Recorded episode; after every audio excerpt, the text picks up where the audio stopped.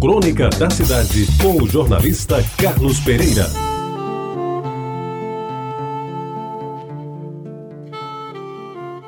Amigos ouvintes da Reta Bajara, eu volto a lhes falar sobre o meu Jaguaribe. Pois bem, Arion Farias, Martinho Moreira Franco e Gonzaga Rodrigues, em textos que foram escritos já há algum tempo, eles todos nos remeteram à lembrança da feira de quarta-feira de Jaguaribe, que talvez os novos não saibam, mas os antigos devem se lembrar que já foi uma das melhores e maiores desta cidade. E eu que convivi durante boa parte da minha infância e da adolescência com o logradouro onde se realizava a feira, aproveito a deixa e também para atender a sugestão do meu amigo Zé Soares, colega de turma na Escola de Engenharia, escreviam e agora falo sobre a rua onde a feira começava.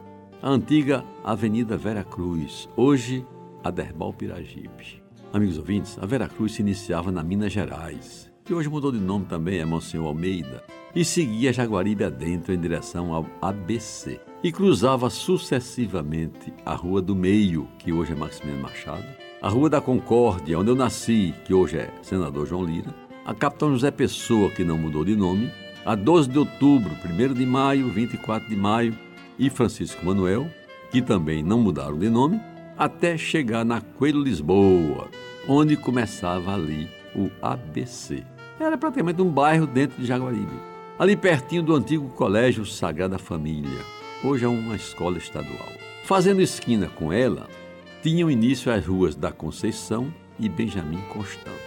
Talvez por isso, a antiga Vera Cruz fosse considerada uma das mais legítimas referências do mais importante bairro da capital, à exceção do centro, naquela época. E a maior concorrente da Vera Cruz era sem dúvida a Vasco da Gama, que desde o seu nascedouro funcionou como via de concentração e escoamento do maior volume de tráfego de Jaguaribe, de carroças, de bicicletas, de algum carro importado, um Studebaker, por exemplo, quando um ricaço da época por lá andava.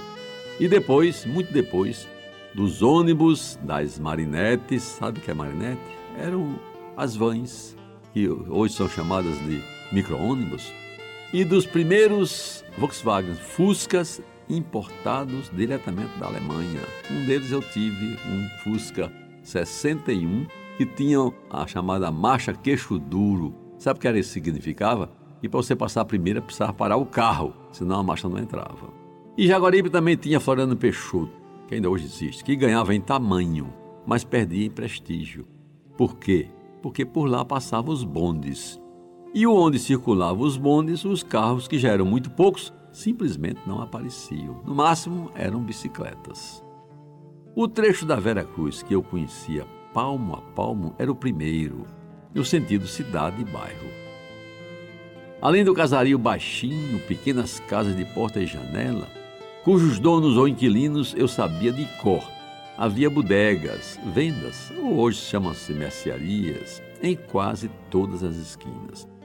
Tinha a de Edilton, um botafoguense doente, que me suportou muito no joguinho das moedas, a venda de seu Costa, pai do saudoso colega engenheiro Edson de Carvalho Costa, tinha também uma mercearia mais sortida, na esquina da Rua da Concórdia, que era dos Egito, mestres na arte de vender. Na Vera Cruz, seu Cosminho vendia fogos juninos e era responsável pelo aluguel de bicicletas. Ali, pelo que eu me lembro, chegaram as primeiras Monarch que conheci. O seu ponto estava localizado entre a Rua da Concórdia e a Capitão José Pessoa, bem em frente ao local onde se vendia um caldo de cana que só se comparava ao do bar Querubim, na Guedes Pereira, no centro da cidade, que já foi assunto de uma das minhas crônicas da cidade. Pois bem, amigos, na esquina da Capitão José Pessoa funcionava o cinema Jaguaribe, ponto obrigatório de quem gostava de um bom filme. Em seguida, em direção à Igreja do Rosário, vinha a farmácia Vilar, cujo dono, Orlando Vilar, era muito respeitado pelas boas receitas que sugeria e pelas três belas filhas que tinha. Mais adiante, já pertinho da 12 de outubro, reinava sozinho no bairro Seu Amâncio, conhecido e admirado barbeiro, onde cortei os cabelos pela primeira vez na vida.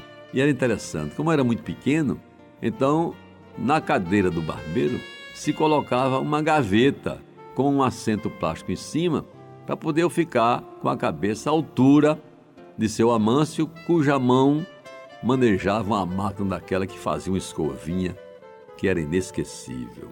Ali, já nos arredores da Igreja do Rosário, aparecia o pátio da feira propriamente dita, onde às quartas-feiras, a partir da madrugada até de noite, acontecia a maior feira livre da cidade. Nessa época não havia ainda o mercado central. E onde é hoje o centro administrativo porque havia uma fazenda, cujo dono eu soube depois que era os Londres da Nóbrega. Eu perdi a conta de quantas vezes andei pela Vera Cruz, de casa para a Igreja do Rosário, de casa para o caldo de cana, de casa para a festa do Rosário, ah, aqueles tempos da festa do Rosário, de casa para a feira de quarta-feira, de casa para o cinema Jaguaribe, onde de vez em quando me encontrava com Zé Maria Dantas, o saudoso Zé Pirrita, meu colega engenheiro, que morava numa casa, naquela época, moderna e confortável, entre a Concórdia e a Capitão Zé Pessoa. E amigos ouvintes da Tabajara, recordo que nessas andanças pela Vera Cruz, eu pensava em poder morar também numa casa mais espaçosa, mais arejada e principalmente com uma fachada mais vistosa. E acho que nessas ocasiões me lamentava por meu pai não ter mais posses que proporcionasse tal conforto. Agora, depois de quase sete décadas, quase 70 anos, porque isso aconteceu quando eu era criança, adolescente, ao lembrar a Vera Cruz de tantas saudades. Só me ocorre dar graças a Deus ter vivido aquele tempo e poder, passado todos esses anos, repetir o chavão, que, como outras coisas da vida, é tão antigo quanto a feira de quarta-feira. E hoje mudou de lugar. Todo mundo sabe que hoje a feira de quarta-feira está ali naquela praça perto da Suplan, perto da Escola Técnica Federal, perto do Tribunal de Contas. Mas esse chavão é muito antigo, mas nunca perde a oportunidade. E ele diz simplesmente o seguinte: E eu era feliz e nem sabia. Você ouviu Crônica da Cidade com o jornalista Carlos Pereira.